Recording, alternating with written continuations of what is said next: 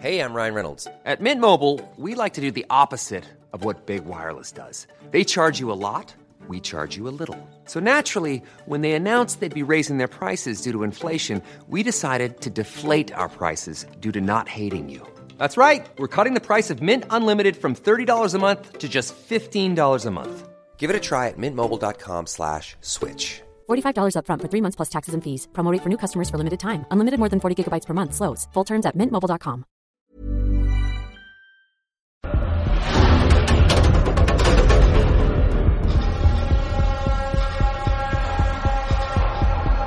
Muy buenas a todos y bienvenidos a otro nuevo Nexo of Topic eh, dedicado en esta ocasión a Dune, a la nueva película de Denis Villeneuve y también al propio universo creado por Frank Herbert. Antes de comenzar, deciros que, bueno, yo no soy un gran especialista en el universo de Dune, de hecho me he subido a este barco eh, recientemente, ¿vale? Y eso significa que me acabo de leer durante este verano el primer libro, de hecho solo me he leído eh, el primer libro, aunque tengo por ahí eh, El Mesías de Dune y Los Hijos de Dune todavía por leer, y sí que me he empapado un poquito más a lo mejor del world building, del, del universo eh, creado a raíz también de todos los libros, ¿no? Con lo cual alguna cosita puedo llegar a saber, pero no esperéis por mi parte, lamentablemente, un gran conocimiento sobre una saga que en el fondo es tan famosa y tan longeva ya en el tiempo, porque el libro se escribió a finales, creo, de, de los 60 por lo tanto, tiene una gran trayectoria tanto de recorrido del libro como de fans que saben y han teorizado y seguirán teorizando muchísimo mejor de lo que pueda hacer yo, ¿no? Pero espero que al menos pues os guste un poquito la visión y también incluso eh, cómo se ve a lo mejor el universo de Dune desde mm, alguien que ha empezado ahora, ¿no? Que se ha leído el libro ahora. Eh, comentaré a lo mejor un poquito del libro al final del podcast y comentaré también incluso mis impresiones desde alguien que lo ha leído un libro que mm, ya os puedo anticipar que si bien todo el universo eh, sí que me ha gustado, la forma a lo mejor de Frank Herbert de plasmarlo en este libro para mí ha quedado un pelín anticuada por algunas técnicas que ciertamente ya no se utilizan tanto, pero incluso ya en cuestiones simplemente de, preferencia personal, a mí tampoco me gusta tanto la, perspectiva, el tipo de narrador que utiliza, eh, se me hace un pelín menos interesante que algunas técnicas que pueden ser un poquito más modernas, ¿no? Hablaremos de, todo, de todo esto si tengo un poco de tiempo, que tampoco me quiero extender mucho. Así que, em, como evidentemente esto va a ser un pelín complicado de organizar por el tema de spoilers y tal, voy a hacer una pequeña introducción y un pequeño planteamiento sin spoilers y después eh, ya hablaremos un poco de la película en sí, para aquellos sobre todo quizá me interesa más eh, hablar con spoilers para poder explicar a lo mejor algunas cosas para aquellos de vosotros que la hayáis visto y no os hayáis leído el libro y a lo mejor estáis haciéndoos alguna pregunta. ¿eh? Yo cuando he ido al cine, por ejemplo, con mi chica, que no había mm, leído nada de Frank Herbert ni, ni se había interesado todavía mucho por el universo de Dune, que ha quedado fascinada con la película, evidentemente, pero todavía un montón de preguntas sobre qué estaba ocurriendo en este momento, qué era exactamente esto y como además tiene ciertos nombres raros de vez en cuando eh, para hacer alusión a algunas cosas, pues le podía llegar a costar un poquito más eh, entenderlas, ¿vale? Pues eso es un poco el, planteamiento que puedo sacar desde no ser el más experto en, en, este mundo. Evidentemente, si queréis una opinión súper, súper experta, pues yo que sé, os vais a la órbita de Endor, que, que seguro que lo van a hacer muy bien, ¿vale?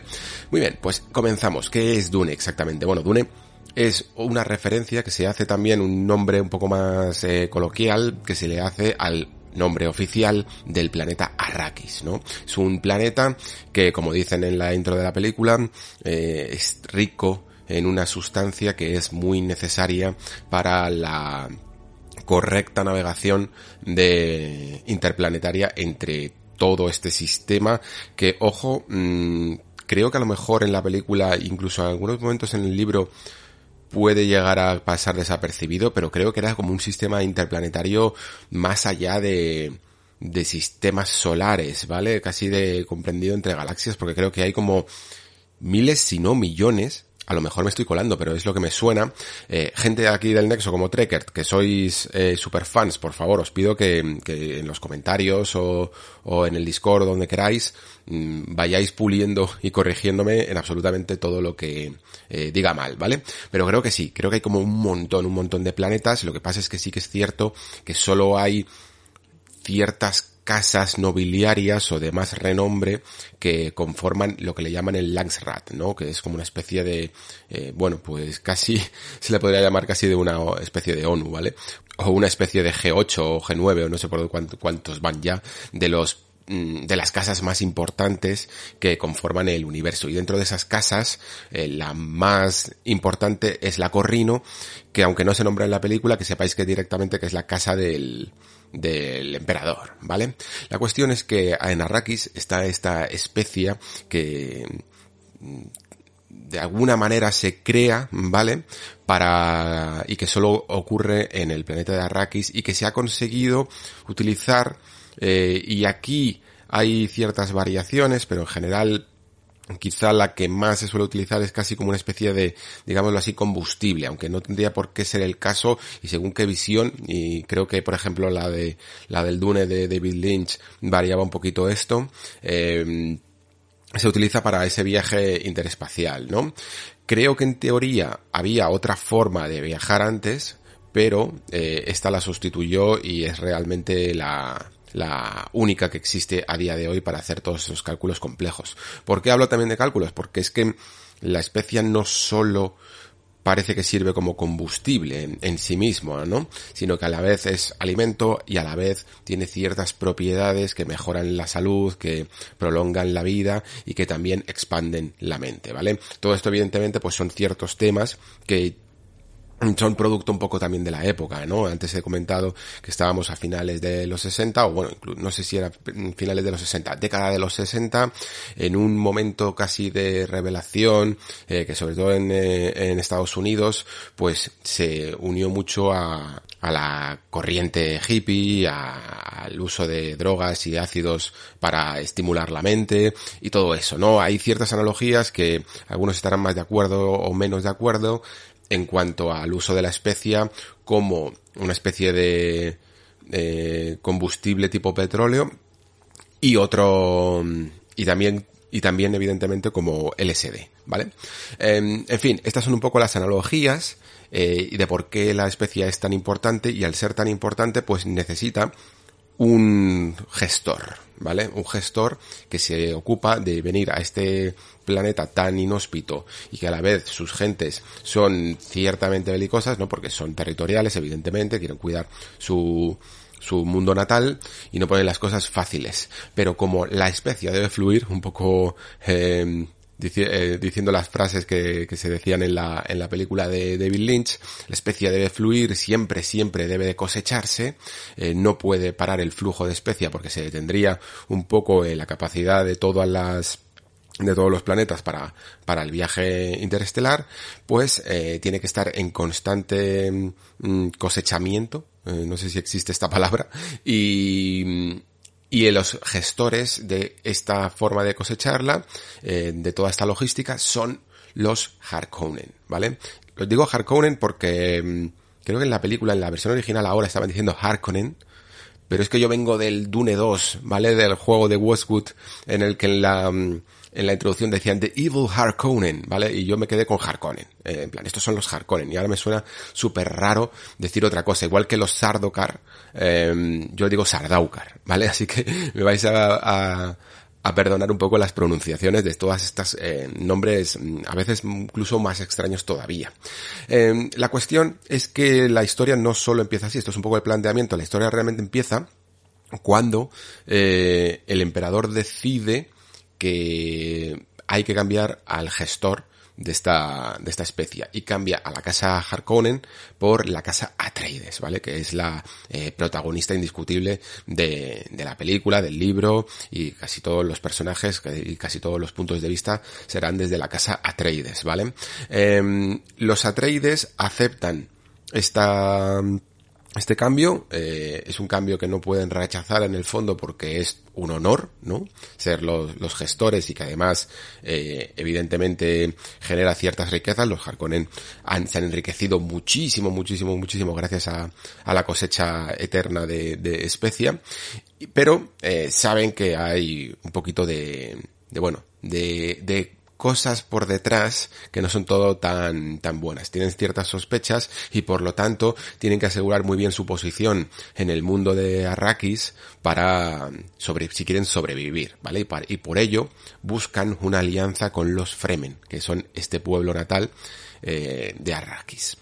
Vale, pues esto sería el planteamiento para los que no hayáis visto ni la película, ni os hayáis leído el libro, Mm, para ver si os motiva un poco la historia. La historia eh, para mí es una que a día de hoy ya se puede considerar relativamente clásica, relativamente manida, y que una vez que yo la leí, eh, reconocí un montón de historias que a día de hoy eh, son bastante conocidas mm, y que tienen una cierta base en lo que fue Dune y que se notaba que sus autores en el momento habían leído Dune y aunque no lo hubieran hecho conscientemente, pero al final ciertas estructuras se quedan un poco en el subconsciente y, las terminas reutilizando. Yo creo que, por ejemplo, uno de los casos casi más obvios sería el de George R. R. Martin con, con Juego de Tronos, ¿vale? El principio de todo este planteamiento que he comentado, los que hayáis visto Juego de Tronos, seguro que os suena un poquito con todo el tema de casas, una casa más principal, una casa que es un poco más malvada, una casa real, que es la que termina haciendo que eh, los Stark salgan de Invernalia, abandonen su planeta natal, que en el caso de los Atreides es Caladan, para ir a un lugar peligroso como es Desembarco del Rey, y hay otra casa que son malos, que, que son los Lannister, bla bla bla bla bla bla, ¿no? Bueno, pues es un planteamiento bastante, bastante parecido. Eh, luego también mmm, lo mezcla todo con temática también muy clásica, ¿no? De el elegido, ¿no? La figura del hijo del duque Atreides, del duque Leto Atreides, es Paul Atreides, que seguro que suena el nombre porque es el protagonista indiscutible de la obra y que mm, tiene ciertas reminiscencias mesiánicas con las figuras del elegido que siempre ha habido en la literatura, ¿no? Eh, bueno, incluso en el cine, ¿no? Desde Neo hasta, eh, yo que sé, hasta cualquier en el fondo mm, protagonista de una historia clásica de fantasía. ¿Y por qué digo de fantasía y no de ciencia ficción? Porque el universo de Dune, aunque eh, hable de planetas, naves y viaje interestelar, en el fondo Mm, tiene mucho de un concepto que a mí no me gusta mucho utilizar porque la propia palabra en sí es un tanto hortera para mi gusto, ¿vale? Que es fantasciencia. Suena un poco mal, ¿vale? Suena como una especie de, de derivado de la fanta naranja. Eh, es la mezcla entre fantasía y ciencia ficción, evidentemente. Esto es una especie de subgénero, le podríamos llamar, que yo creo que lo metería casi más dentro de la fantasía, y es en el fondo en el que incluso se incorpora, eh, se incluye, o yo incluiría, a la propia Guerra de las Galaxias, ¿vale? Es un tipo de ciencia ficción que en el fondo tiene una base de tecnología y de ciencia muy blanda, ¿vale? Y una mm, base de magia, misticismo y, y fantasía mucho más elevada y mucho más profunda, ¿vale? Creo que esto es un poco en los valores en los que se, mueve mmm, la guerra de las galaxias y en el fondo estoy seguro de que también George Lucas pudo llegar a tener una cierta inspiración, de nuevo, más consciente o subconsciente, en eh, Dune. Evidentemente, ya sabemos todos que Lucas siguió más por esos principios de el mito del héroe, ¿no? Del viaje del héroe, el héroe de las mil caras, eh, mejor dicho, ¿no? De, de Joseph Campbell y por lo tanto pues tiene otra, otra base incluso en su historia, pero también hay una especie de elegido, ¿no? Estos son bases que vienen siempre de, de esos mitos comunes que hablaba Campbell. Eh, la cuestión es que en el caso quizá de Dune eh, se utiliza más este tropo de, del elegido mmm, de una manera un pelín más mesiánica, ¿no? Más mística. No se trata de un elegido que mm, heroico, sino que ese héroe es casi más religioso incluso, ¿vale? Eh, tiene unas connotaciones un pelín más religiosas y hasta aquí voy a leer en esta parte, ¿vale? Eh, en fin, eh, esto sería un poco el planteamiento de, de Dune como narración y como historia. Em, en la parte técnica, ya metiéndonos un poquito más en la película, pero continuando sin spoilers, bueno, es bastante fácil hablar técnicamente de la película sin spoilers, porque mm, es sencillamente mm, el impacto visual que nos produce, no necesito entrar en, mucha materia, pero sí decir que creo que es lo mejor de la película, evidentemente. Yo sobre todo la primera parte, la primera mitad, eh, que además es la historia que más me gusta personalmente porque entra un poquito más en tramas políticas, eh, luego va derivando y evidentemente tiene, acota un poco más por las cosas que pasan y no tiene a lo mejor tanta, tantas oportunidades para mostrar más cosas. La primera parte de la película es muy, muy espectacular porque vas a ver un montón de naves, un montón de mundos, un montón de, de reglas de cómo funciona este mundo y estás todo el rato fascinado, porque además la visión de Dune, que además es una de las, es una cosa muy importante, cómo cada uno se imagina Dune, porque mm, ha habido muchas interpretaciones, ¿no? Evidentemente. Y no es un mundo además que tenga mucha descripción y por lo tanto se abre demasiado incluso a tanta especulación que en algunos casos incluso hace que, que bueno, que las visiones sean increíblemente dispares, ¿no? Eh, la única que teníamos en el fondo en, bueno, no es la única, perdón, en el, en el cine sí que teníamos la de David Lynch, que evidentemente además acusado por la época y por el propio Lynch y por la forma de interpretar mundo es bastante peculiar y bastante hortera, eso sí que era hortera, eh, pero luego incluso vemos que que tenemos la visión, por ejemplo, de una serie que había de televisión por allá por los 2000, no recuerdo exactamente eh, de qué cadena era, pero me parece que era un poco de los creadores de estas series de Stargate o algo así, a lo mejor me equivoco. Eh, todos más o menos sí que tienen algunos lazos en común, sobre todo en lo que tiene que ver con representar evidentemente al planeta Arrakis como un mundo completamente desértico, con algo, algunos fragmentos rocosos y sobre todo con un con la, una especie eh, un tanto como arena anaranjada, ¿vale? Y también incluso en los gusanos como, pues eso, como grandes eh, monstruos mmm, con una piel endurecida.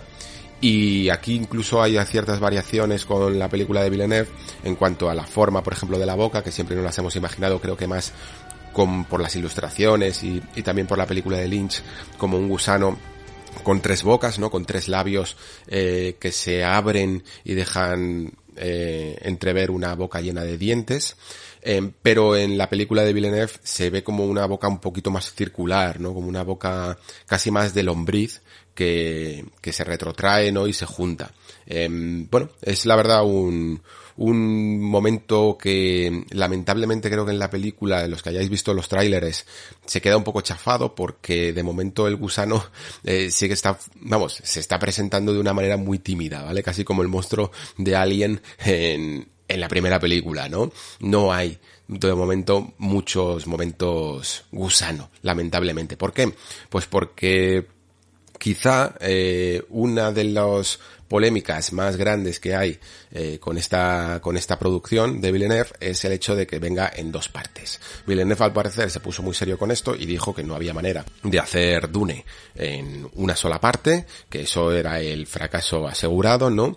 Y digamos que llegaron a una cierta negociación y a un cierto acuerdo en el que se hacía primero la, la primera película, no se hacían las dos a la vez como se pudo hacer en su momento El Señor de los Anillos con toda la producción completa, eh, sino que dependiendo un poco del éxito de esta primera parte, pues puede haber una segunda, eh, nunca una tercera, simplemente van a ser dos, o puede que simplemente esto se quede como, como una película partida y solo la primera parte si fracasa completamente en taquilla. Yo creo que Mm, teniendo en cuenta que muchos efectos y mucho diseño ya está creado para la segunda, sería un tanto más barato hacerla y por lo tanto sería también más fácil que, que se vamos, que cueste menos, evidentemente, y que aunque en los momentos que nos encontramos son un poco peligrosos, porque ya sabéis, los cines están un poco de capa caída, hay que acudir a nuevos métodos de visionado como este de HBO Max, eh, que va a proponer la Warner dentro de un mes, pues bueno,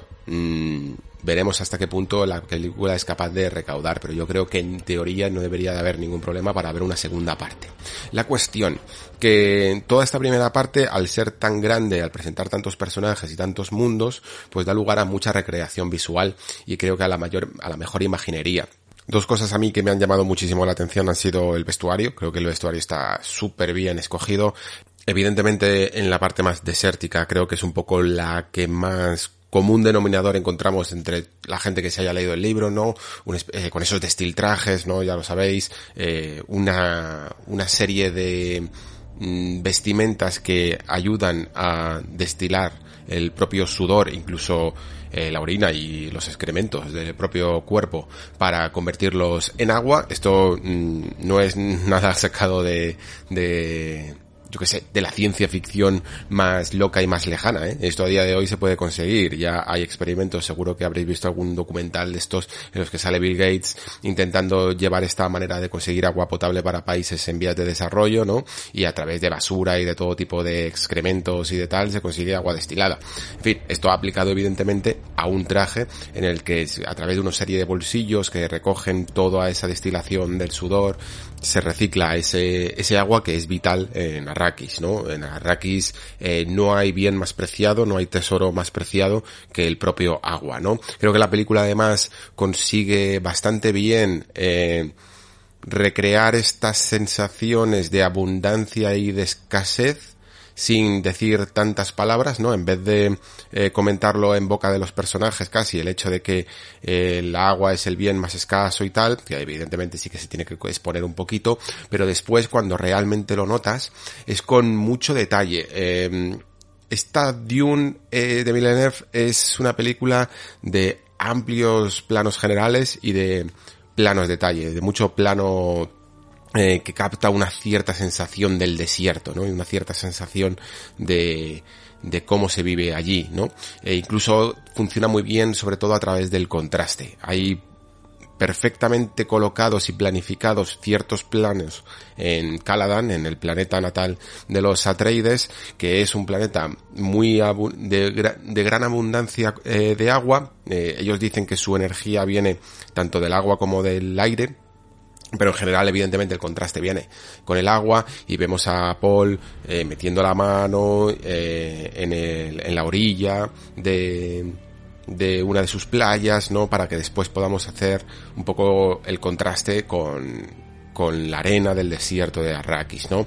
Y se ve muchísimo, eh, incluso como ciertos organismos o cómo funciona el, el, el mar que también es el desierto. Vemos, por ejemplo, ese pequeño ratoncillo que que va por el que va por ahí por el desierto no y como incluso su propia sudoración eh, que produce a través de las orejas la va absorbiendo también su cuerpo no para no perder eh, nada de agua. Creo que hay un momento incluso en el que se llega a decir que, que solo vas a solo con estos destiltrajes que tienen los Fremen solo pierdes el 5% de, de la humedad del cuerpo no y así que prácticamente pues recicla eh, todo el agua. Así que evidentemente pues toda esta parte eh, está muy bien conseguida creo que muy bien traída sobre todo ya no solo por el destiltraje en sí, que, que incluso yo creo que la Dune, si no me equivoco, la Dune de, de Lynch ya más o menos eh, dentro de la época de los materiales con los que contaban pues más o menos eh, tenían también ese denominador común al que después creo que siempre le queda muy bien y creo que todo el mundo nos lo imaginábamos así sobre todo los que hayan visto más diseños artísticos y tal eh, de fans y de ilustradores profesionales que hayan dedicado arte al mundo de Dune de mucha tela no evidentemente todo inspirado en los nómadas del desierto reales, ¿no? Eh, tribus como los Tuareg que, que sobreviven en estas eh, condiciones climáticas tan duras y que se tapan un poco también del sol con estas telas largas, ¿no? Que, que aunque parezca que dan más calor, pero que realmente ayudan. Y, y esa mezcla, ¿no? Esa mezcolanza entre este traje que no tiene tampoco ningún aspecto en el fondo muy muy de ciencia ficción, pero que ayuda un poco a ese reciclamiento de, de los fluidos junto a estos conjuntos de telas a veces incluso raídas, ¿no? Que se van poniendo por encima y que se quedan casi suspendidos eh, con el aire, con la brisa del desierto, ¿no?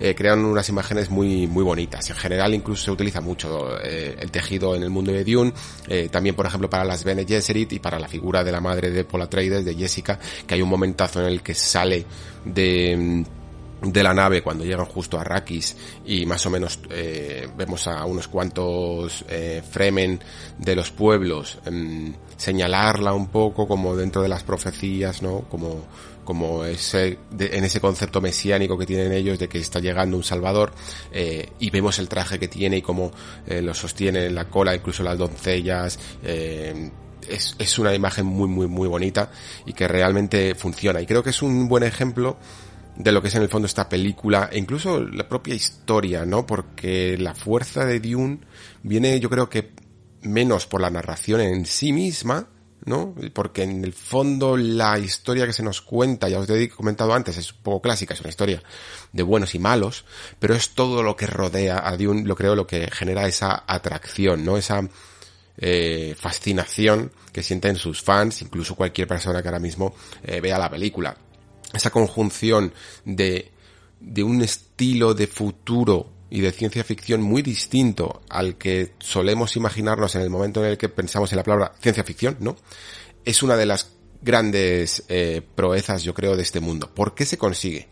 Porque si os fijáis, eh, cuando pensáis en eso, en ciencia ficción, lo primero que pensáis es en tecnología avanzada, ¿no? Y evidentemente que en el mundo de Dune hay tecnología avanzada porque existe viaje en el espacio. Pero probablemente, a que no habéis, eh, no, no sé si os habréis fijado, no sé si os habréis dado cuenta de la ausencia de todo lo que tenga que ver con ordenadores y computación. Esto es una cosa clave y probablemente una de las que menos eh, se ven quizá en la película mm, porque hay ciertas figuras muy importantes en este mundo que se llaman mentats que la verdad es que eh, tienen poco protagonismo en la película de Villeneuve. No sé si de alguna manera lo quieren reservar para la segunda parte para darle también otro tipo de tramas, eh, pero la verdad es que mm, aquí pueden llegar a pasar tan tan desapercibidas que incluso no nos animan a pensar en ello.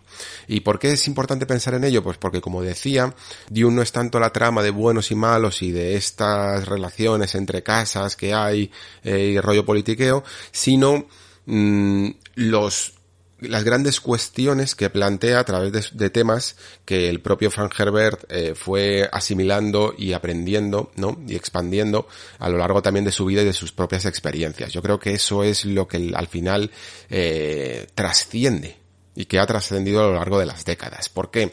Pues porque a lo largo del universo de Dune, ya no solo del primer libro, sino de los demás, pero yo creo que ya el primero sirve como para presentación de casi todos ellos. Se tratan cosas tan dispares como la ecología, la importancia de la ecología, el mesianismo, ¿no? Y la mm, cuestión del líder, ¿no? Y de lo que supone el alzamiento y el alcance del poder eh, y también incluso el coste de la energía y la falta de ella, ¿no? Y, lo que es capaz de hacer el hombre por, conseguir los recursos naturales de, de nuestro planeta. Y luego también, evidentemente, tendencias de la época, como he dicho antes, por un lado, la... Mmm, bueno, la, el jugueteo con, con las drogas modernas eh, como el LSD, pero luego también aplicadas ya no solo como, como factor recreativo, ¿no? sino como factor eh, de expansión de la mente, ¿no? Eh, una de las modas que había en, allá por los 50, 60,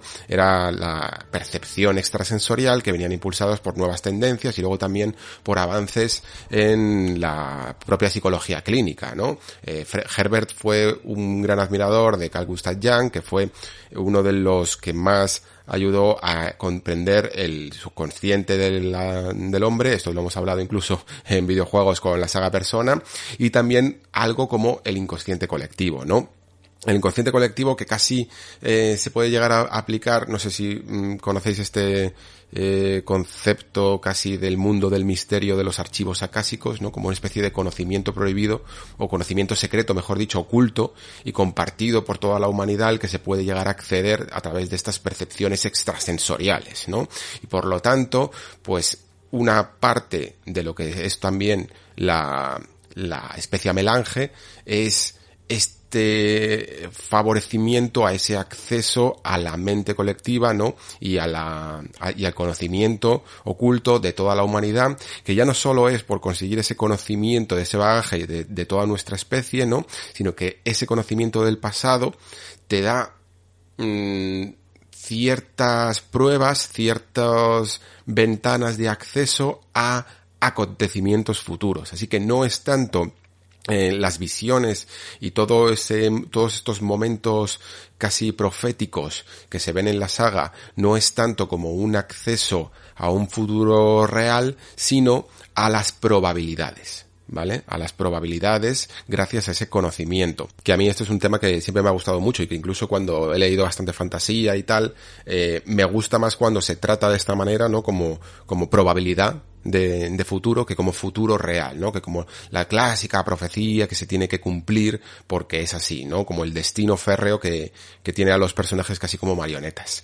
Eh, en fin, pues de todo esto habla también, como comentaba antes, de la figura del líder, pero casi que voy a tener que mm, meterme ya casi en harina, ¿no? De, de la, de la propia película en sí para poder explicarme y explayarme un poquito más. Y aún así voy a tener que ser cometido porque ya os digo, esto es una eh, primera parte y, y, no puedo centrarme demasiado en las cosas que ocurren en la segunda. Así que voy a dejar eh, algunos datos sobre lo que he podido leer acerca de este universo de Dune, casi como mm, precuelas, ¿no? Como universo expandido de cosas que sucedieron antes para que entendáis mejor conceptos que suceden ahora y que no considero spoilers porque Mm, bueno, a ver, si te lees, si te quieres leer evidentemente todos los libros, pues sí que van a poder ser spoilers, pero si lo único que quieres es contexto para la historia que va a narrar la película, creo que te puede, creo que te puede ayudar. Por cerrar el tema técnico, que os digo, no me voy a centrar mucho porque no es mi especialidad, simplemente destacar que, que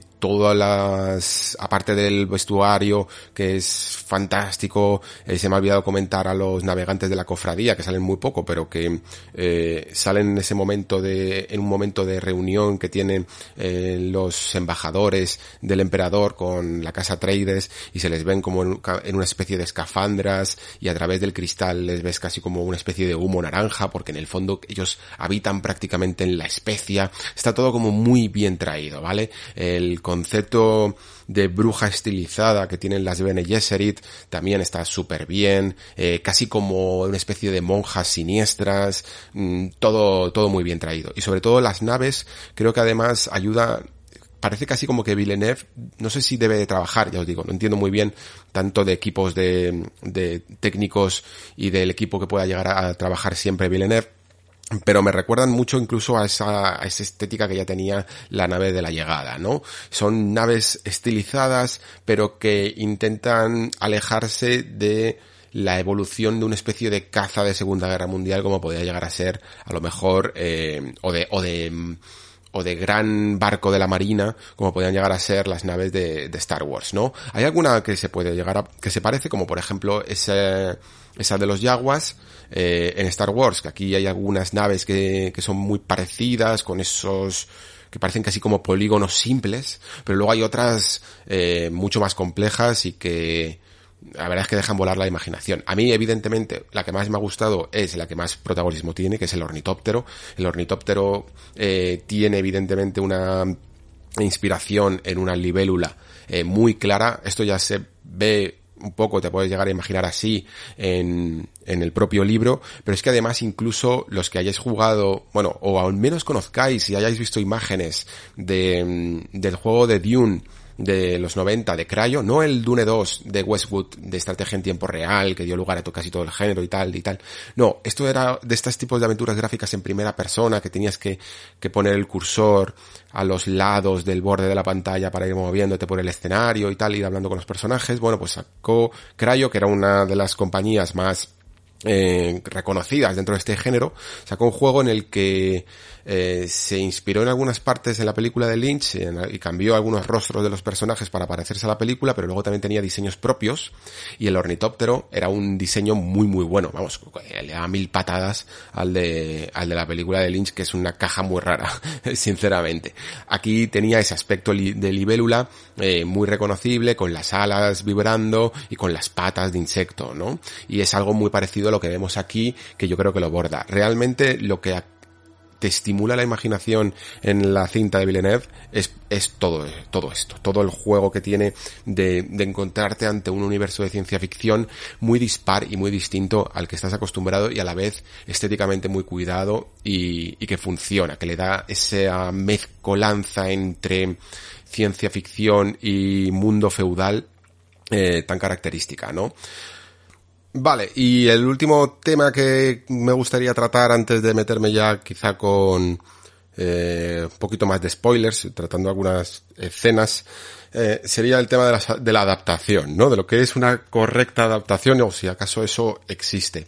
Eh, yo considero que no. Eh, creo que mm, muchos de los problemas que yo siempre he tenido a la hora de eh, no sé, de ver una película cuando me he leído el libro, sobre todo, es de, compararlas directamente y desde ese sesgo que tenemos aquellos que somos amantes en general primero del libro, ¿no?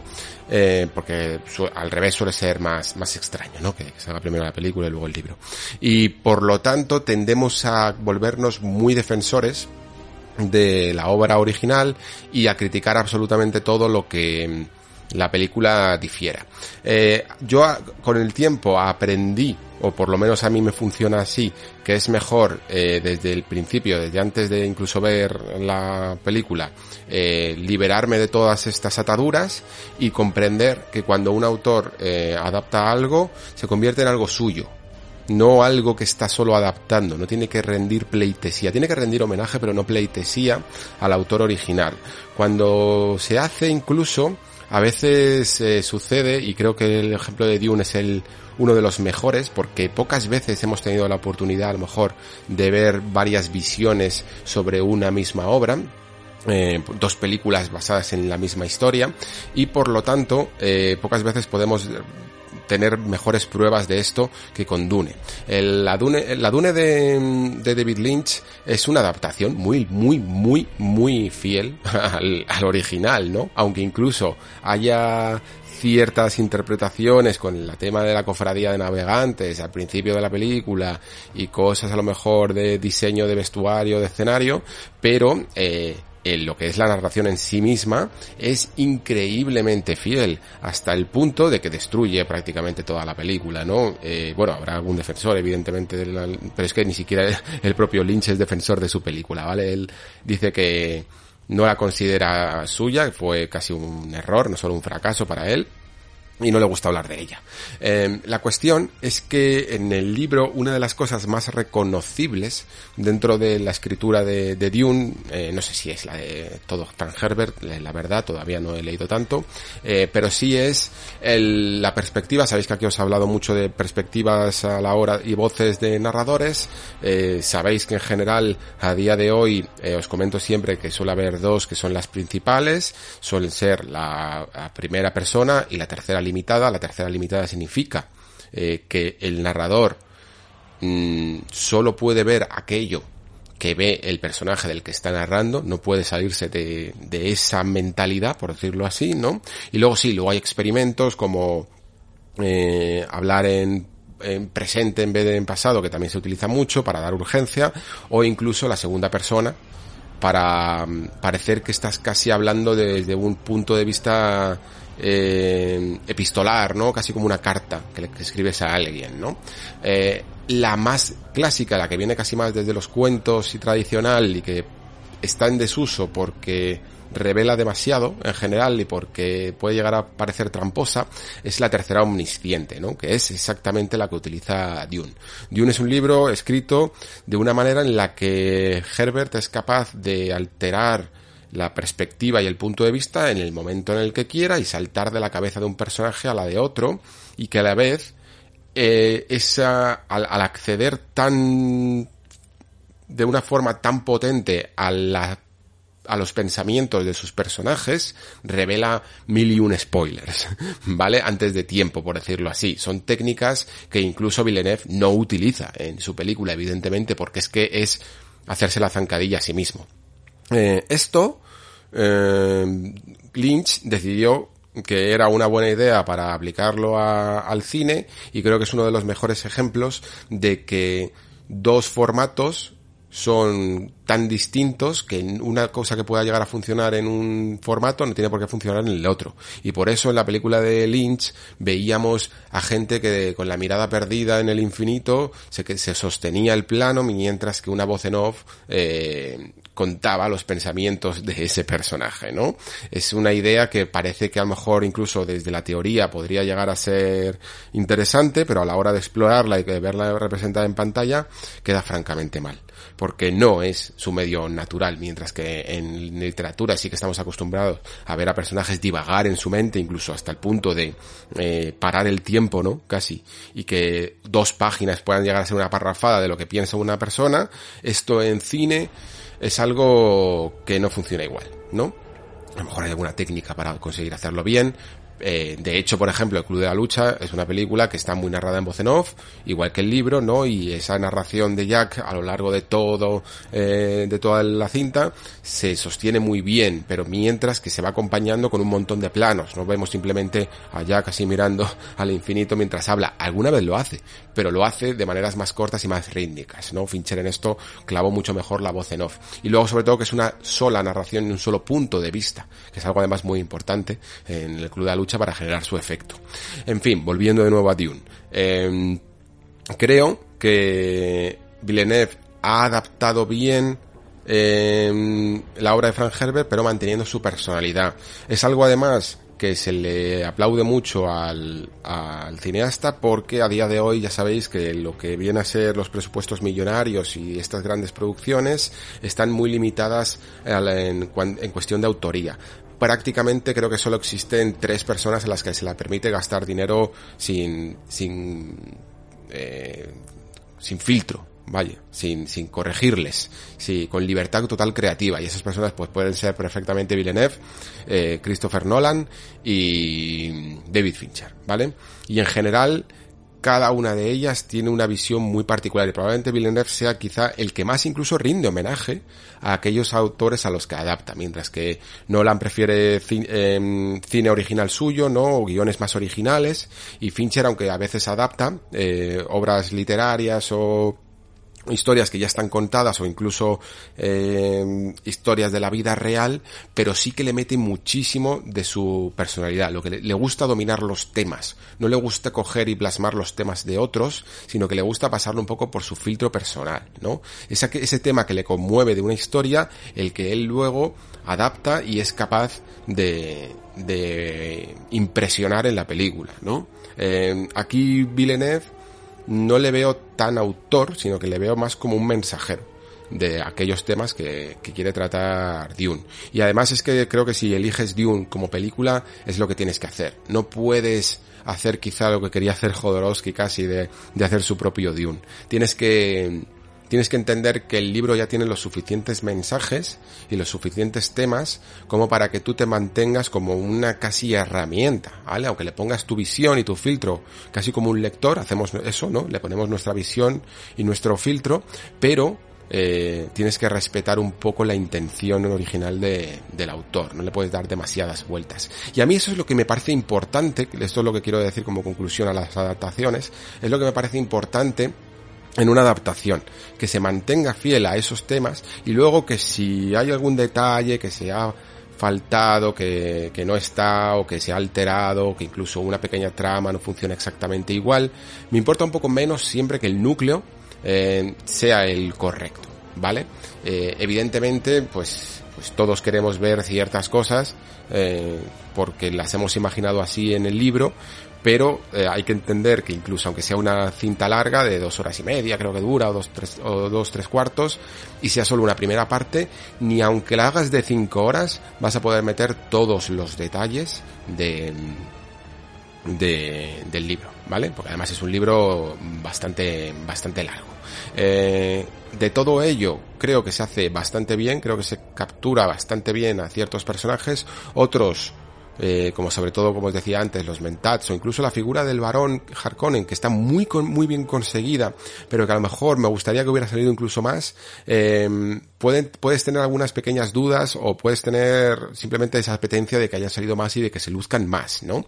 Eh, a mí, personalmente, quizá, lo que la, mi personaje favorito del libro siempre fue eh, Jessica, eh, la concubina de la casa Atreides, la madre de Paul Atreides, eh, y la, como digo, concubina de, del duque Leto, que no es esposa, eh, es quizá el personaje que más reflexiona internamente en el libro y por lo tanto esa reflexión interna, esas dudas y esa forma de intentar anticiparse a los acontecimientos y de, y de mente analítica no se puede ver tanto en pantalla. Era uno de los personajes que más presión y más que más sufre, que más se le presiona, que más eh, actúa, como digo, mentalmente y eso a través de lo visual es mucho más difícil de representar en pantalla. Necesitarías a lo mejor de un formato serial, de una miniserie o de una serie con varias temporadas para poder hacerlo correctamente, ¿vale?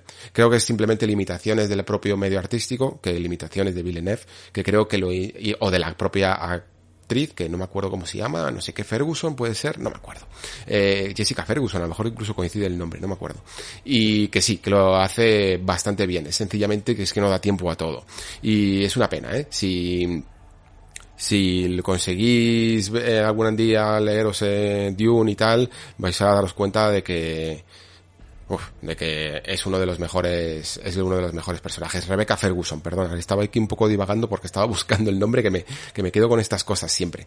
Eh, Rebecca Ferguson, creo que lo hace muy muy bien, en general todos los actores eh, lo hacen bastante bien y son bueno, no sé si son lo que te podrías llegar a imaginar, pero mm, representan bien el papel. No soy muy experto a la hora de analizar técnicas actorales y cosas así, me vais a perdonar. En fin, pues eh, dicho todo esto, voy a hacer un pequeño repasito también a algunas cosas para aquellos que ya habéis visto la película, eh, podemos, podamos profundizar un poco más en los temas según las escenas que hay, ¿vale? Para poder hablar un poquito más, pues qué significa la prueba de la caja, qué significa o cuál es la intención del emperador, de las Bene las diferencias entre los planetas, el propio viaje interestelar eh, y algunas escenas que vemos también más más icónicas o, o pequeños detallitos o incluso eh, toda la parte de la segunda parte de la película, no de la parte 2 que todavía no está, sino de la segunda parte más desértica, por decirlo así, mm, con más relación con esas figuras de los Fremens y de sus eh, formas de, de, vivir y de sus formas de comprender el planeta Dune, el planeta Arrakis. Vamos con todo ello.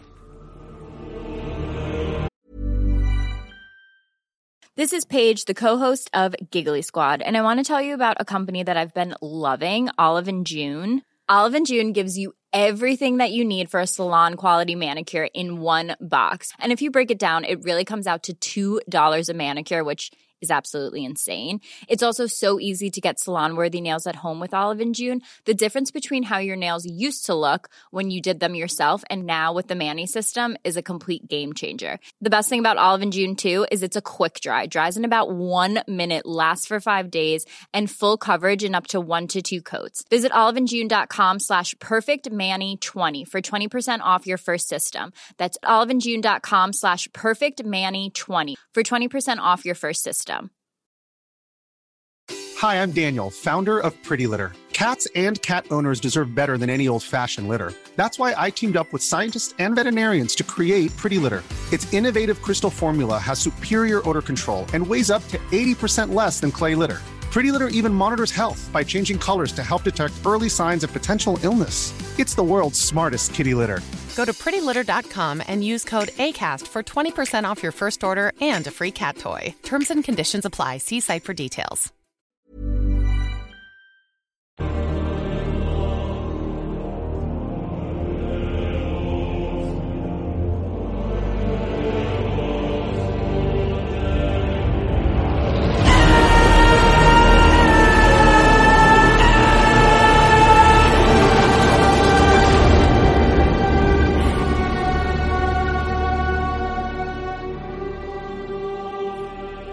Bueno, pues me estaba conteniendo un poquito, la verdad, porque es que entiendo perfectamente que, que todo es difícil hablar con spoilers, ya lo sabéis, ¿no? Y aún así quería que cualquiera que tuviera acceso a este, eh, a este programa pudiera mínimamente tener algo que escuchar sin comerse eh, demasiados spoilers, ¿no? Ahora sí que voy a dar un poco rienda suelta a spoilers únicamente de la película, ¿vale?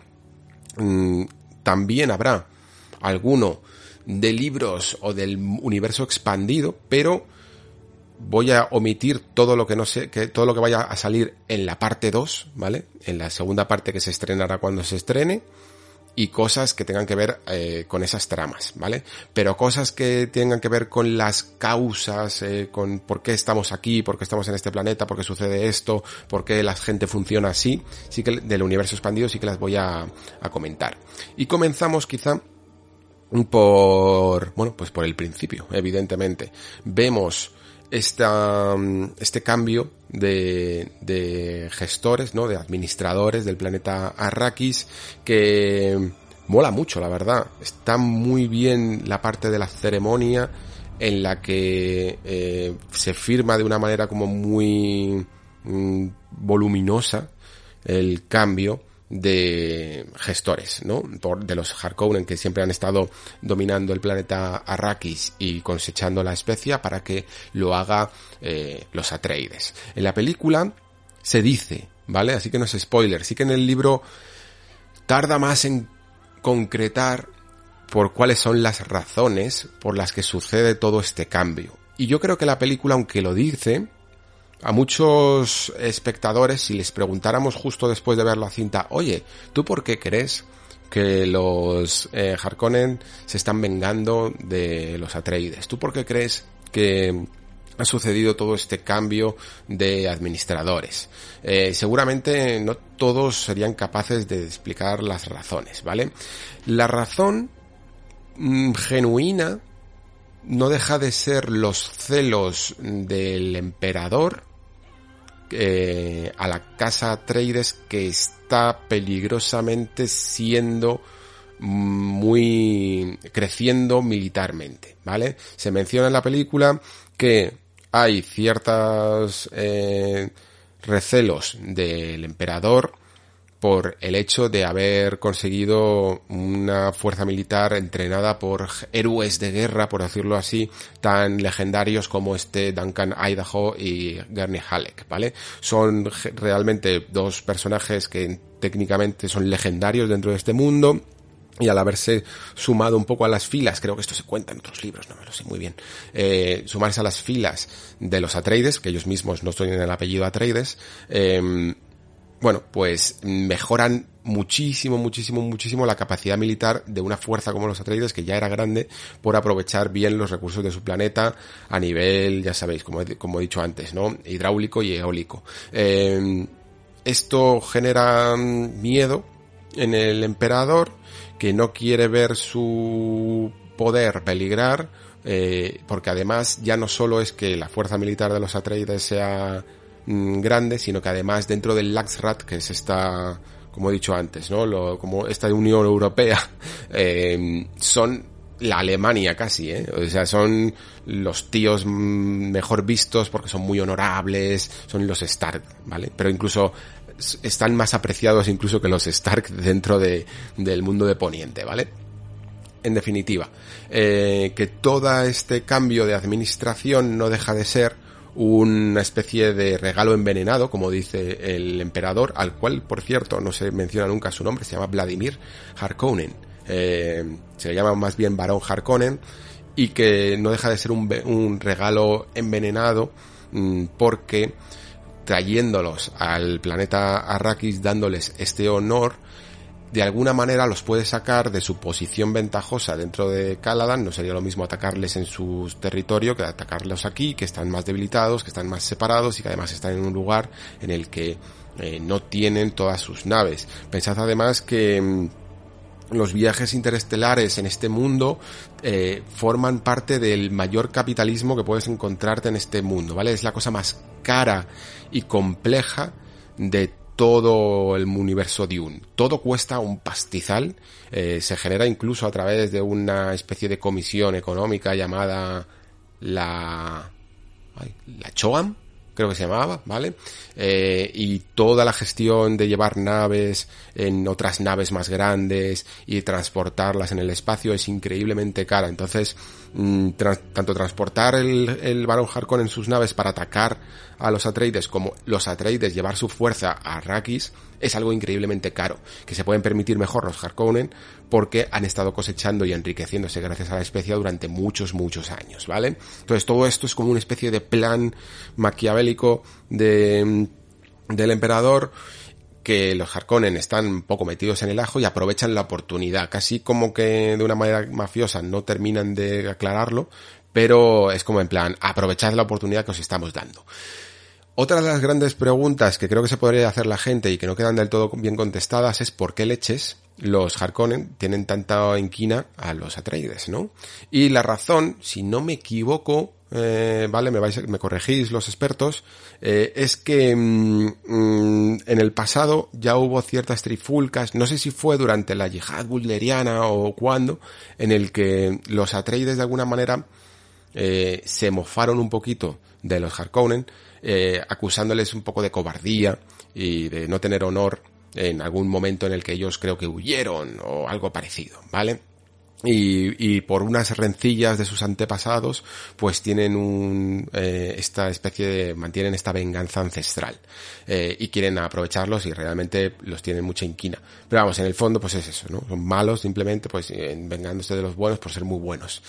Y, y es por, es, por todo esto y por esta posición en el que el duque Leto en el fondo sabe, es consciente de que esto es un regalo envenenado, de que esto les pone en una situación muy comprometida y muy débil, por la que busca desesperadamente la fuerza de los Fremen, ¿no? Y la alianza con el pueblo de los Fremen.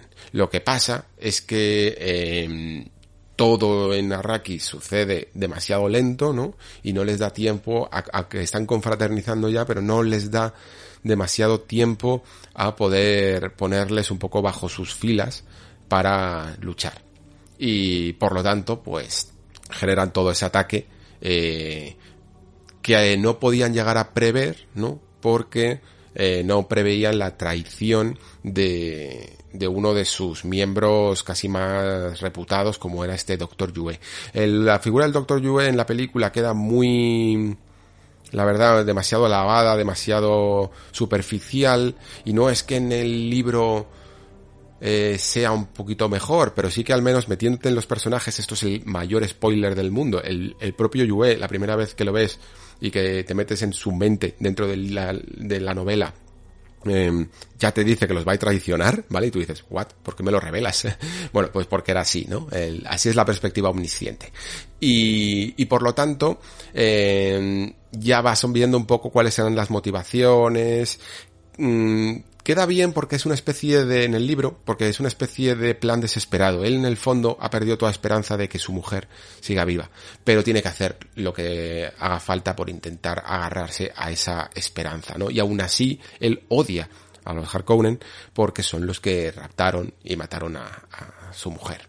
Eh, todo esto mm, se une a la vez a una cosita que que no se explica en la película y es el condicionamiento imperial, si no me equivoco. Y es básicamente que los, eh, es que no me acuerdo si se llaman doctores o los miembros de médicos de este mundo o no sé exactamente qué nombre tenían, eh, eh, tiene una especie de condicionamiento que no sé si es mental o que, pero que sí que está marcado por ese símbolo que tiene en la, en la frente, que de ninguna manera pueden llegar a, mm, traicionar, ¿no? A, a no seguir las órdenes que le marque su propia casa, ¿no? A la que sirven, en este caso a los Atreides. Y esto pues no deja de ser una especie de subterfugio para decir que no, que no sospechan de él, ¿no? Que no pueden sospechar. Incluso en algunos momentos que ellos saben que hay un traidor, que hay un topo, cuando están, eh, por, por todo esto de que han intentado matar a Paul Atreides y tal, con el cazador buscador, mm, pueden llegar a sospechar de Yue, pero rápidamente lo descartan por el condicionamiento imperial, ¿no? Porque es imposible que rompas el condicionamiento imperial. Es una de las cosas que intentan dejar claro. Aquí creo que en la película era demasiado lioso y han dicho, mira, da igual, eh, con que haya un traidor y que sea un pelín sorprendente y que digas, ah, mira, pues ha sido este, es suficiente, ¿no? La cuestión es que, bueno, se ve en la película que mm, igual que en el libro, que tiene este plan también para que incluso, aunque él sabe que probablemente vaya a morir, aunque él sabe que, que lo que ha hecho es terrible, mínimamente quiere que la casa sobreviva y por eso hace que Paul Atreides y su madre eh, sean mm, exiliadas y no matadas, aunque luego el, el varón quiera matarlos de todas maneras. Esto queda un pelín forzado incluso en el libro de todas formas, porque, bueno, demasiadas casualidades y demasiado eh, conductismo para que puedan escapar. Y eh, aún así, pues es eso, que él quiere que tanto sobreviva la casa como a la vez destruir a los Harkonnen. Y por eso crea todo este plan del diente que, que bueno, la película lo trata, lo trata bien. La idea de Lynch no deja de ser mala, porque la droga que ponen a, al Duque Leto es tan potente que en la película de Lynch le hace confundir al mentat de los Harkonnen, a esta especie de siervo que, veis, eh, calvo sin cejas, eh, lo hace confundirlo con, con el propio varón, ¿no? Y entonces hace mal el momento de, elige mal el momento de romper el diente y por eso el, el varón sobrevive. Aquí, el hecho de que tenga esos suspensores, que por cierto yo creo que todo lo que tiene que ver con la estética Harkonnen está bastante bien conseguida y con el hecho de trasladar esta masa eh, gigante que, que tiene que moverse con suspensores flotando por ahí, pero no flotando de una manera ridícula, como podía parecer en la película de Lynch, eh, como una pelota rebotando por todo el escenario, sino alguien que realmente se suspende un poco y que puede volar un poco, sí, pero que de una manera más elegante, ¿no? Pues yo creo que está también bien tratada. Vale, rebobinamos un poquito para hablar también de Paul y decir que, aparte de que me gusta bastante este este actor, este Timothy Chalamet para el, para el rol, creo que sobre todo la película trata muy bien algo que en el libro queda un pelín más artificial y esa transformación gradual del personaje. En el libro parece casi como que el primer Paul, el Paul que ves al principio del libro, es un poquito más ingenuo, un poquito que todavía sus poderes no han despertado, eh, sí, está bien preparado para el combate a lo mejor, pero eh, no comprende muy bien todavía todas sus facultades, pero el, el Paul de la película creo que se deja, se denota un Paul más hábil a la hora de comprender el mundo que le rodea y la situación en la que están metidos. Y además todos esos momentos en los que se le ve viendo eh, ciertos vídeos holográficos, es como en plan, vale, este tío es inteligente, este tío no es el típico granjero en que poco, que va a convertirse en un héroe, ¿vale? Es un tío preparado, tanto militarmente, mentalmente, eh, casi mágicamente también, eh, para las situaciones, es un verdadero heredero eh, con sobradamente preparado, ¿no? Y que a la vez, aún así, va a sufrir una transformación, ¿no? Porque todo su entrenamiento Bene Gesserit, que también lo tiene, eh, va a ir despertando gracias al contacto con, al acercamiento al proa de Tarrakis y al contacto con la especie melange. En fin, que aún así, eh, su prueba en Caladan eh, está bastante bien conseguida. Sobre todo me ha molado la forma de hacer la forma sencilla en que Villeneuve la trata esta prueba, porque, por ejemplo, en la peli de, de, de Lynch, intentando ser también de nuevo una adaptación muy fiel, porque también es así en el libro, ves la mano quemándose, eh, la mano prácticamente en ceniza, aunque aquí hay como un plano también. Mm, en el libro te la imaginas cómo se está cociendo viva, ¿no? Dentro de la caja. Y aquí lo único que ves es el sufrimiento y la expresión del actor, ¿vale? No ves lo que ocurre dentro de la caja. Y eso yo creo que genera más ese miedo a lo desconocido, a lo que hay dentro de la caja, que simplemente ver y saber lo que está sucediendo ahí. Porque esta prueba trata de los miedos y del control de los miedos, ¿no? Por eso eh, la famosa letanía del miedo que es lo que está comentando eh, el personaje de Jessica al otro lado de la puerta, ¿no? Ella está sufriendo en el fondo porque sabe que esta prueba es muy dura y que su hijo puede estar ya muerto. al otro lado de la puerta y tiene miedo de que su hijo haya muerto. incluso por culpa suya, ¿no? Porque él, ella decidió tener, tener a un niño. Em, como él tiene adiestramiento de Bene Gesserit, puede también, eh, sabe la letanía del miedo y puede controlar su miedo. Y esta prueba eh, mola porque es muy filosófica, ¿vale? La propia, mm, no me acuerdo cómo se llama, reverenda madre, esta como la llamo yo, eh, de la, del grado superior, ¿no? De las Bene Gesserit, es la que mm, explica por qué se hace esta prueba. Y se hace para diferenciar al hombre del animal, ¿vale? El animal, ella eh, ya lo dice como que atrapado en una trampa eh, se mordería su propia pierna para escapar, ¿no? Y lo que quiere decir es que hay gente que sucumbe a los miedos, ¿no? Y gente que ante un conflicto, ante una situación muy tensa, eh, no se deja llevar por este miedo y por lo tanto mm, utiliza su razón como ser humano que es, ¿no? y lo que intenta hacer es buscar a hombres, ¿no? Diferenciar a hombres de animales, porque aunque todos seamos seres humanos, aquel que no utiliza el raciocinio, aquel que se deja llevar por los impulsos, eh, es un animal.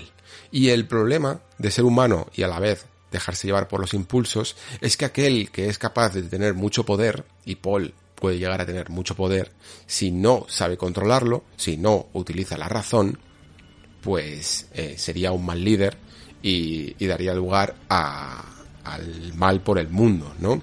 Es un poco la, aquí empieza ya este, estos temas que os comentaba antes de la importancia del liderazgo. Eh, Herbert estaba muy mm, obsesionado casi, podríamos decir, con lo que hace grande a un buen líder. Y con la corrupción del poder, que él no la veía tanto así como que el poder corrompe absolutamente, la famosa frase, ¿no? Sino como que el poder al final solo llama a aquellos que ya están corrompidos, ¿no? Que son los que tienen ansia de poder. En general, la, que la gente que es más, eh, menos ambiciosa y menos corrupta, no tiene tanta ansia mm, de poder. Y esto siempre es uno de los grandes conflictos que va a tener eh, Paul en su cabeza.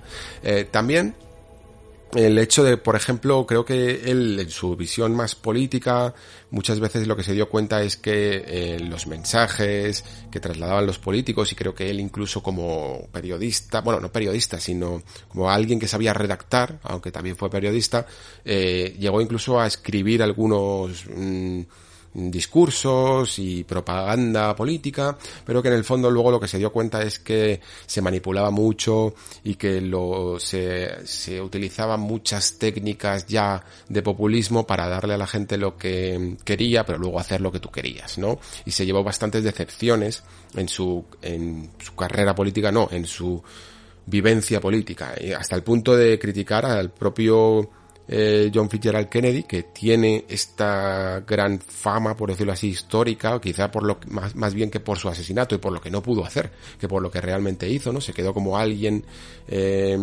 como una especie de mártir, pero él, eh, precisamente lo que vio en Fitzgerald Kennedy es una figura tan mediática, tan populista, tan querida por las masas, que era en sí misma peligrosa, ya no solo por él mismo, sino incluso por la propia familia Kennedy y por Robert Kennedy y por toda la gente que tenía a su alrededor, que no eran, o al menos no parecían tan, eh, bueno, tan líderes y tan bondadosos como lo que podía eh, aparentar eh, este presidente, ¿no?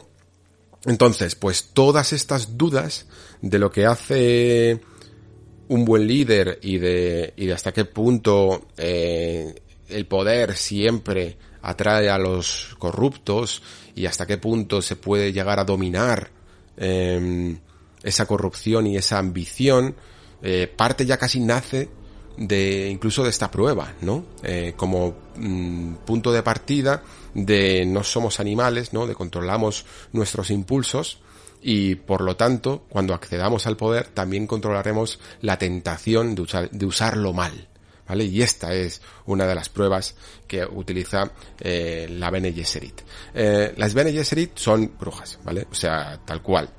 Lo que pasa es que son un tipo de brujas muy particulares que más que tener poderes lo que tienen es una son ambiciosas eh, quieren en el fondo dominar la galaxia vale pero lo quieren hacer de una manera alternativa. ¿Por qué? Porque todo el universo de Dune está construido a, través de alternativas.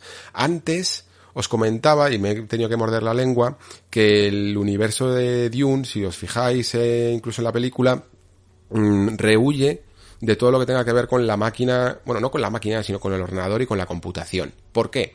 Porque una sucedió algo en el pasado que hizo que esto fuera una cuestión tajante que no se podría volver a repetir, que es la yihad butleriana, como se le llama, ¿no? Creo que se le llamaba, bueno, yihad evidentemente por una guerra y butleriana porque eh, la que dio final a la guerra contra las máquinas, porque sí, eh, hubo una, una guerra contra las máquinas casi como, como Terminator, fue una mujer que estoy mirándolo, ¿eh? porque no, no, no, estoy muy, muy seguro de todo esto. Eh, Serena Butler, me parece. Y fue, y fue un poco la que consiguió acabar con un, con el momento más oscuro, digamos, de la historia de este, de este mundo. ¿Qué ocurrió entonces? Lo, lo interesante, lo que mola, es que aunque a lo mejor, primero, vale, eh, Parece que a día de hoy esto de las inteligencias artificiales que se revelan y que toman conciencia de sí mismas está muy manido, pero evidentemente cuando se escribió Dune no era tan manido. O sea que realmente fue uno de los primeros incipientes en esta preocupación sobre la evolución de las máquinas. Se le puede perdonar, digámoslo así, ¿vale? Eh, otra cosa es que ya hayamos consumido otro tipo de ficción eh, que ha dominado y que parece que es la canónica. Pero realmente eh, es bastante avanzado para su tiempo, digámoslo así, empezar a hablar de temas de revolución de inteligencias artificiales. La cuestión es que no solo se queda con el hecho de que las máquinas se revelan, sino que explora más bien las consecuencias os he, os he comentado muchas veces todo esto en el Nexo, ¿no? Que mola más explorar un poco las consecuencias, ¿no? Que intentar hacer tantos giros de guion. Y la consecuencia de, de esta yihad butleriana y de esta revolución de las máquinas y de esta rebelión de las inteligencias artificiales es la absoluta omisión a todo lo que tenga que ver con eh, la computerización y con los ordenadores. Por ello, eh, se da esta facultad de expansión de la mente. Porque en nuestro mundo eh, probablemente uno de los mayores logros haya sido eh, las máquinas y los ordenadores, ¿no? Si os fijáis, de hecho, yo el otro día lo estaba pensando y digo, es que muchas veces no hemos evolucionado absolutamente nada como especie en los últimos miles de años al, a, en términos de leyes, que sí que evidentemente siempre se va puliendo, pero muchos conflictos que había de leyes en la época de cuando te lo cuenta Sócrates eh, a través de Platón, eh, ya se siguen dando a día de hoy, ¿no? Sigue habiendo resquicios legales, por ejemplo, o sigue habiendo problemas eh, de clases sociales o de razas o de de conflictos entre países. Bueno, pues todas estas cosas a veces es que parece que seguimos prácticamente igual, eh, que hemos ido conquistando un poco de terreno, ¿no? Para intentar vivir de manera más libre y, más ordenada, pero aún así todavía queda mucho por hacer y sin embargo, si contrapones todo esto con la evolución que ha habido a nivel industrial y a nivel de máquinas y a nivel de, de comunicación y de y, y de toda la eh, la explosión desde que se creó el, el primer ordenador, pues es increíblemente exponencial, ¿no? O sea, se ha multiplicado muchísimo la, el avance, los avances tecnológicos. Por eso casi en, la época en la que vivimos hay una especie casi de religión a la tecnología, ¿no? Porque es la cosa más evolutivamente fascinante que tenemos y a la vez eh, me parece que hay incluso demasiada pleitesía ¿eh? a nuestra eh, bueno, a, nuestro factor tecnológico, ¿no? A nuestra capacidad para evolucionar más la tecnología que a nosotros mismos. Y esto mismo que acabo de decir es lo que eh, piensa Herbert, ¿no? Que si no tuviéramos esta tecnología, si tuviéramos que parar el factor tecnológico porque es peligroso, porque se puede rebelar contra nosotros, habría que expandir a la propia humanidad, ¿no? Y por ello, hay ciertas facciones, ¿no? Ciertas formas de entender este mundo, eh, bueno, ciertas facciones que entienden este mundo de maneras distintas, ¿no? Y una de ellas es las Bene otra de ellas son un poco los Mentats, e incluso quizá podríamos hablar de la propia especie y de sus facultades para expandir la mente, ¿no? Aunque más o menos los tres, todo esto esté relacionado entre sí. Pero sí que es cierto que las Bene Gesserit eh, lo que intentan es un poco acceder a, a ese conocimiento eh, de la raza humana a través de perpetuar pues digámoslo así, porque aquí ya sí que tengo que estoy entrando en arenas movedizas, perpetuar eh, el pasado de la especie, eh, mm, almacenar todo ese conocimiento y que ese conocimiento dé lugar a eh, revelaciones futuras, ¿no? Revelaciones de visiones futuras. las Bene Gesserit, además, están haciendo una especie de mm, cruce genético desde hace mucho tiempo, y esto sí que se habla más en, en la película, ¿no? Casi como si fueran cepas de vinos, para que os lo imaginéis, que mm, para dar lugar a la creación de ese elegido, ¿no? De ese Kwisatz Haderach del que hablan y que al final resulta ser Paul, pero que no debía de haber sido Paul. ¿Por qué no debía de haber sido Paul? Porque lo que se le ordenó a la concubina del duque Leto Atreides, a Jessica, como Bene Gesserit, era tener a una niña, no a un niño. ¿vale? ¿Por qué una niña y no a un niño? Porque este estas facultades y este poder de las Bene Gesserit solo se puede utilizar dentro de la genética y de la sexualidad femenina, ¿vale? Eh, si lo intenta hacer un hombre, mm, podría llegar a morir, porque no puede acceder a ese lado digamos, de la conciencia. Lo que ocurre es que ese Kwisatz Haderach sí que va a ser un hombre y va a poder tener oportunidad de acceder a otros lugares que las eh, no pueden, ¿no? Esto, de hecho, mm, es una idea que, que para que veáis incluso más inspiraciones, eh, toda esta saga de fantasía longeva que se llama La Rueda del Tiempo, eh, casi adapta eh, a su propio mundo, ¿no? Esta serie que va a salir también ahora por parte de Amazon Prime, eh, veréis que los magos son realmente magas, ¿no? Y que los magos que intentan utilizar la magia, los hombres que intentan utilizar la magia, terminan o locos, o muertos, o algo peor. Eh, es un concepto que se fue incluso pues, adaptando porque y, que por supuesto vino de, de Frank Herbert y de Dune. Por otro lado, que es lo que comentaba antes, eh, teníamos los mentats, que ni siquiera se dice la palabra mentat en toda la película, y a mí esto sí que ya, eh, esto sí que me ha dolido un poquito, aunque entiendo perfectamente que, que como decía antes, eh, respeto todas las adaptaciones y todas las decisiones que se toman, pero lo que pasa es que la palabra mentat es eh, como muy característica del universo de Dune, es casi como hacer una adaptación de Star Wars y nueva, y no decir la palabra Jedi, para que os hagáis una idea, ¿vale? Es casi algo parecido. Eh, los mentats son ordenadores humanos. Son esta capacidad que tienen ciertas personas eh, que a, la, a lo largo de la evolución, como no se ha relegado ese trabajo a la maquinaria y a, los, y a la computación, eh, se han conseguido expandir la mente hasta el punto de ser increíblemente inteligentes y de poder hacer cálculos muy complejos, ¿vale? Creo que se toman unos jugos, que por eso tienen el labio rojo en el libro y aquí creo que lo tienen como negro. Em, y tienen, se toman como unos jugos que les ayudan un poco a, a, todo esto, ¿vale? Pero la cuestión es que son los mejores sirvientes, ¿no? Los mejores consejeros, mejor dicho, porque son aquellos que son capaces de predecir, pero de predecir como lo haría un ordenador, no como lo haría una visión profética de las brujas o lo que hace Paul en, en, la película, ¿no? Sino de predecir acontecimientos en base a sucesos reales. Son un poco el lado más deductivo, casi como una especie de Sherlock Holmes vitaminado, ¿no? Que con solo la observación y su capacidad mental son capaces de eso, de predecir acontecimientos y de saber cuándo va a atacar el enemigo, de saber mover a las tropas en combate y ese tipo de cosas. Bueno, eh, esta capacidad llevada al máximo casi sería un poco la que mm, se consigue también con la especie melange en cuestión. Eh, aquí es donde tengo ciertas dudas, así que los expertos de nuevo aparte de todas las cagadas que ya haya hecho, me vais a perdonar también esta, sobre cómo funcionan exactamente la cofradía espacial y los viajes estelares, porque además es que creo que me confundo un poco con la visión de Lynch que dice en su película, ¿vale?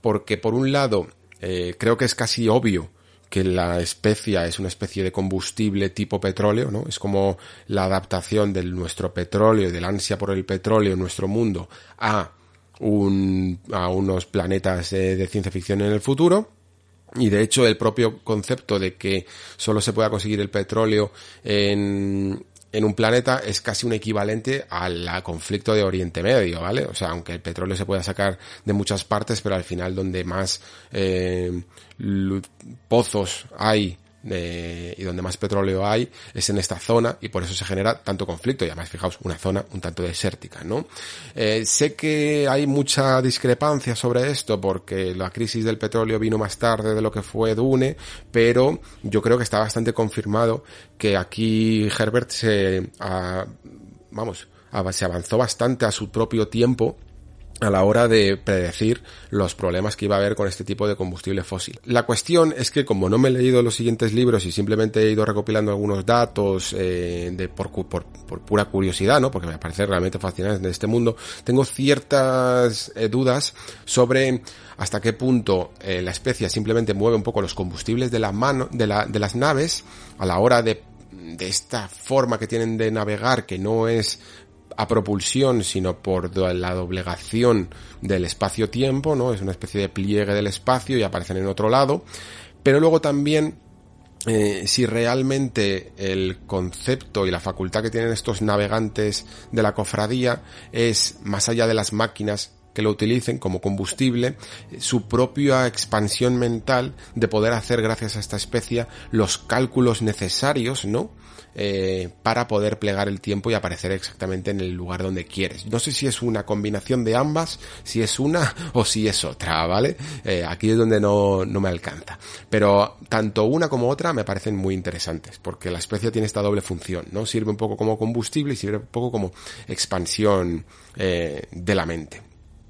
Mm, por cierto, esto de la expansión de la mente y de la atribución más a las mujeres viene un poco por la fascinación que tenía Herbert con su propia familia y con las capacidades que tenía eh, eh, los miembros de, de, su familia, ¿no? Su abuela, que decía que tenía una capacidad calculadora increíble, y su propia mujer, que decía que era capaz de encontrar cosas que realmente estaban perdidas y que no tenía pruebas de, de que realmente estaban ahí, que sin embargo le preguntaba si siempre acertaba, ¿no? Es como que él veía que la mujer tenía una especie casi de acceso a un lugar oscuro y oculto, no más que, más que oscuro, oculto, eh, que el hombre era incapaz. Y por eso le vino un poco la, inspiración.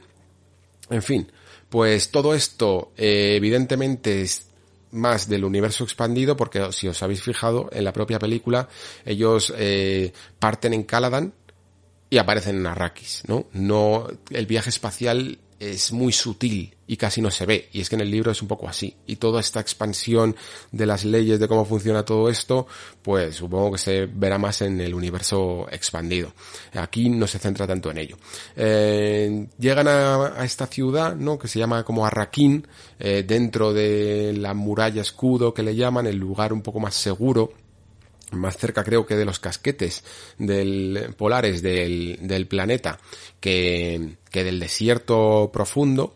Y, y tiene la verdad eh, la película una visión bueno yo creo que más o menos parecida a lo que te puedes imaginar. Se puedes imaginar más grande, te la puedes imaginar más pequeña, pero sí que te la puedes imaginar así, ¿no? Casi muy, muy desprovista de color, muy uniforme, eh, y casi parece abandonada y llena de, de chatarra. No es el lugar más acogedor, la verdad. El planeta Arrakis ni siquiera es su ciudad más grande.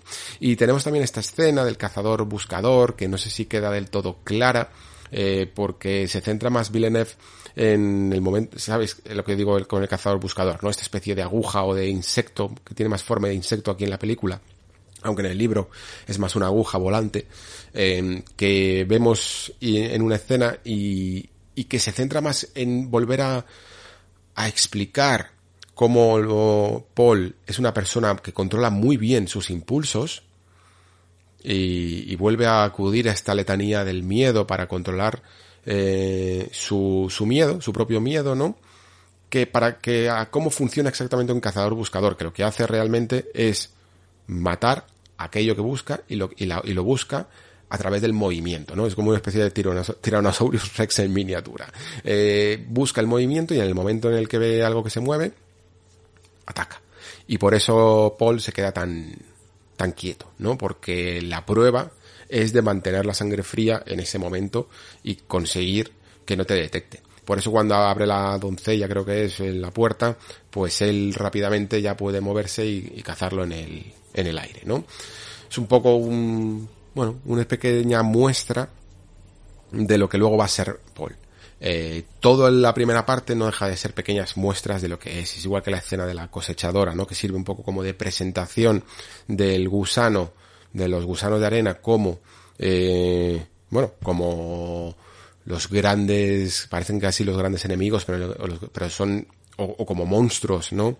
Del planeta, pero que en el fondo, oye, no dejan de ser la cosa más natural eh, dentro de, de, Arrakis, ¿no? Tú te estás metiendo en su territorio, no es que ellos vayan a por ti, ellos están haciendo su ciclo natural de vida. Y las cosechadoras es ese elemento eh, completamente externo del planeta, ¿no? Mm, esta escena tiene algunas diferencias en el sentido de que creo que el, el ala acarreadora este, o no, no, me acuerdo exactamente cómo se llama, eh, el ala de acarreo, que, que, aparece, que por cierto tiene un diseño muy guapo, eh, provoca una malfunción porque el equipo no está del todo actualizado y, tiene muchos problemas eh, por lo difícil que es la supervivencia de la tecnología en el desierto.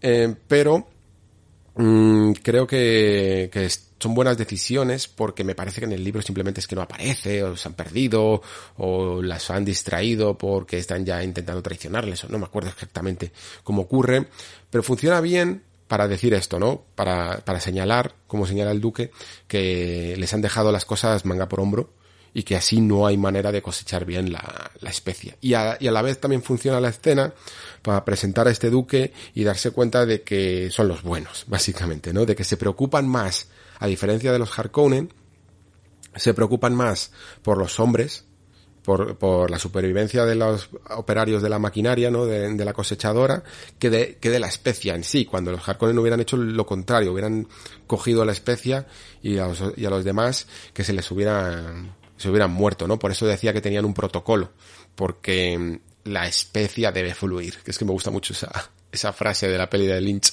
eh, que quizá de las pocas cosas, porque la verdad es que es complicada la película.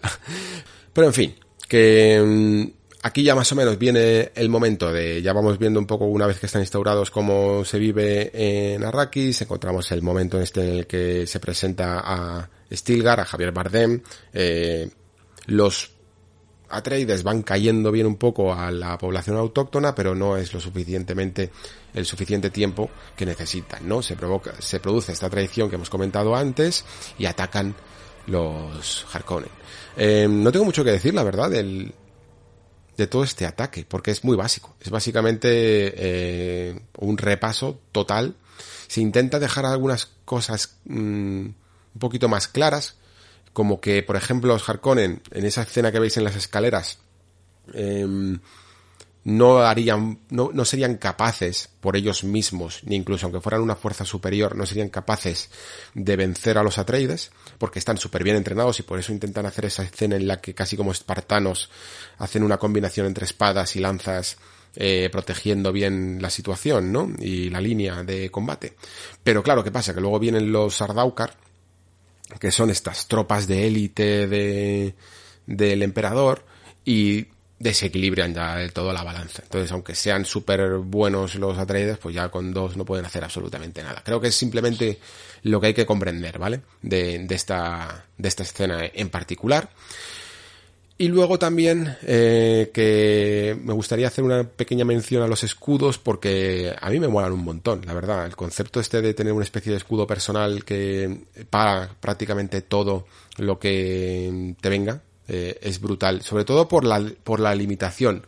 De nuevo os hablo de ese concepto que tanto me gusta dentro de las leyes de la magia, que también valen para la tecnología, de que las limitaciones siempre son más interesantes que las facultades mágicas. Y en el caso de los escudos, la facultad mágica sería que te protege, la limitación es que todo aquello que entre dentro del campo del escudo a, a poca velocidad es capaz de superar el escudo. Y ahí se produce ese fabuloso sistema que mola mucho imaginárselo un poco más en el libro, en el que ellos tienen que combatir de una manera muy defensiva, tienen que ser muy rápidos a la hora de defender y muy lentos a la hora de atacar. eh, tienes que pillar lo suficiente rápido al, al, rival por la espalda, por ejemplo, para que después te dé tiempo a controlar tu mano y poder meter el cuchillo, por ejemplo, eh, de una manera tan lenta que sobrepase el escudo. Esos momentos en los que veis en rojo no es que el escudo esté fallando, es que se está superando a través de un, de un elemento que entra lento. Eh, además, lo que provoca el escudo en sí mismo me parece que ayuda mucho a ver una ciencia ficción diferente, ¿no? Porque lo que hace es eliminar absolutamente todo rastro de armas de fuego, ¿no? Porque cualquier arma de fuego no haría nada, porque va tan rápido que lo único que haría es rebotar contra el escudo y por lo tanto se favorece más todavía ese combate eh, medieval, ¿no? Ese combate cuerpo a cuerpo con armas blancas. Y por eso mola, a mí me gusta mucho. Eh, poco más, realmente. No me quiero meter demasiado en la segunda parte de la película en cuanto a los Fremen, porque mmm, creo que si me metiera demasiado podría llegar a dar algún spoiler de, de, más. Y yo creo que alguno ya habré dado, aunque a lo mejor es tan sutil que no os habréis dado ni cuenta. Simplemente mencionar una cosa. Una vez que encuentran a los Fremen, y aquí quizá este salto que yo mismo estoy haciendo denota una de las críticas que yo además le podía llegar a hacer al libro, o que en el libro a lo mejor se sostiene un poquito mejor, en película es un poco más complicado y se tiene que subsanar más con escenas de acción, porque digamos que aquí el, el argumento se cae en picado, ¿no? Porque al, al, haber menos personajes te cargas a todo el mundo, te cargas al Duque Leto, te cargas a todos los Atreides, quedan solo la madre Jessica y, y Paul eh, exiliados, pues hay menos oportunidades para conocer más este universo, ¿no? Y entonces casi todos son persecuciones, escenas de acción en el que muere este Duncan Idaho, eh, interpretado por Jason Momoa, que bueno, le queda, le queda bien, pero que en el fondo es la parte más de acción de la película, ¿no? Hay poco lugar a ciertas revelaciones, aunque se intenten. Y ya por fin conocen al pueblo de los Fremens, eh, se vuelven a encontrar con Stilgar, con el personaje de Javier Bardem, y tiene lugar esta especie de pelea que, que da también lugar un poco al inicio como líder mesiánico de Paul Atreides, ¿no? ¿Por qué? Porque él eh, hay una cosa que creo que hace muy bien la película, incluso mejor que el libro, y es que en el libro tú vas viendo que todas estas visiones eh, de Paul, él las va interpretando como algo que es peligroso, que, pero que parece que debe hacer, pero que es complicado y que va a poner patas arriba un poco todo este universo.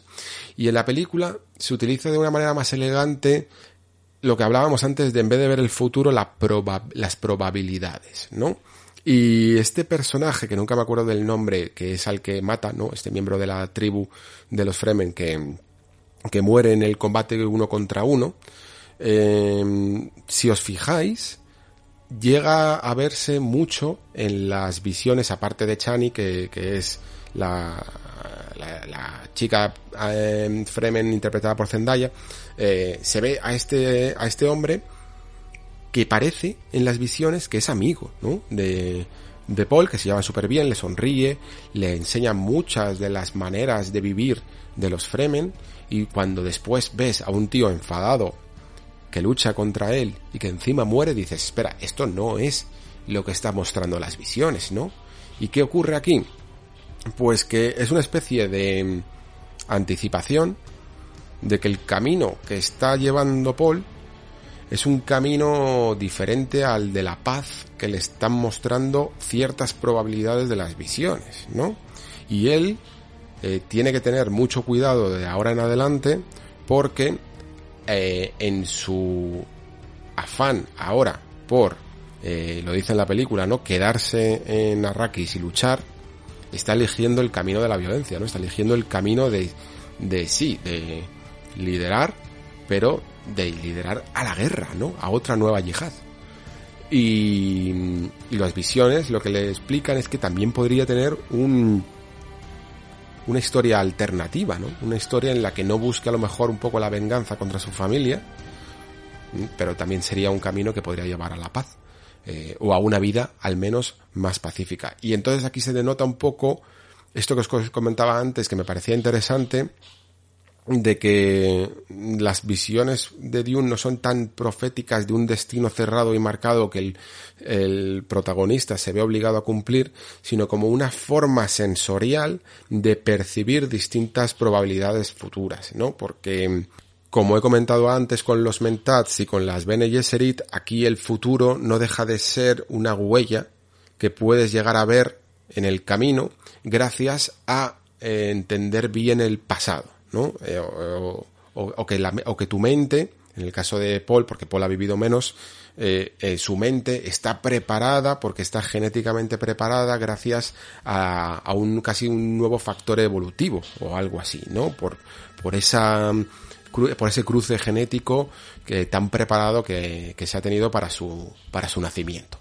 Y bueno, pues aquí termina un poquito termina un poquito Dune. Es la película de Villeneuve, evidentemente. El libro, si os lo leéis, llega hasta el final.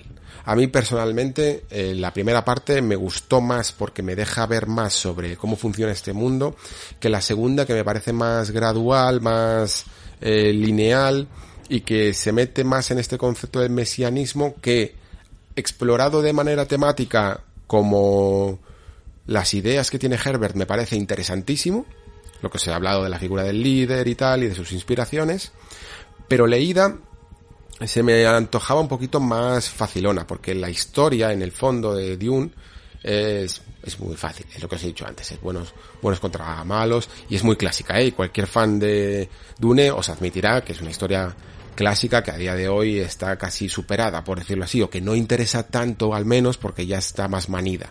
Problemas de la película en general. Eh, bueno, un poco lo que os he contado ya. Mm, creo que quizá el personaje de la madre podría haberse tratado un poquito mejor. Creo que, mm, que hay momentos en los que ciertos personajes no les da tiempo a brillar y que espero que los tenga que hacer eh, en la segunda parte, porque por ejemplo todo esto de los de los mentats eh, no se trata del todo bien, incluso el mentat de la casa Harkonnen es que yo creo que ni se le nombra ni te das cuenta en el fondo de que es un mentat y puede llegar a, a bueno pues a reducir un poco la densidad que sí que tiene el, el propio mundo de Dune. Eh, aún así, me parece una adaptación increíble. La música acompaña a veces también que que buah, se lleva al protagonismo. Me, me decía Gracia que, eh, que, a veces atronaba tanto que es que no había otra cosa que música, ¿no? Y sí que es verdad, tiene tanta personalidad, ya lo decía, creo, Zimmer, que, se había puesto esto como una especie de reto y la verdad es que llega tanto a tronar que es eso, que, hay veces que simplemente es pura mmm, música con imágenes acompañando a esa música, ¿vale?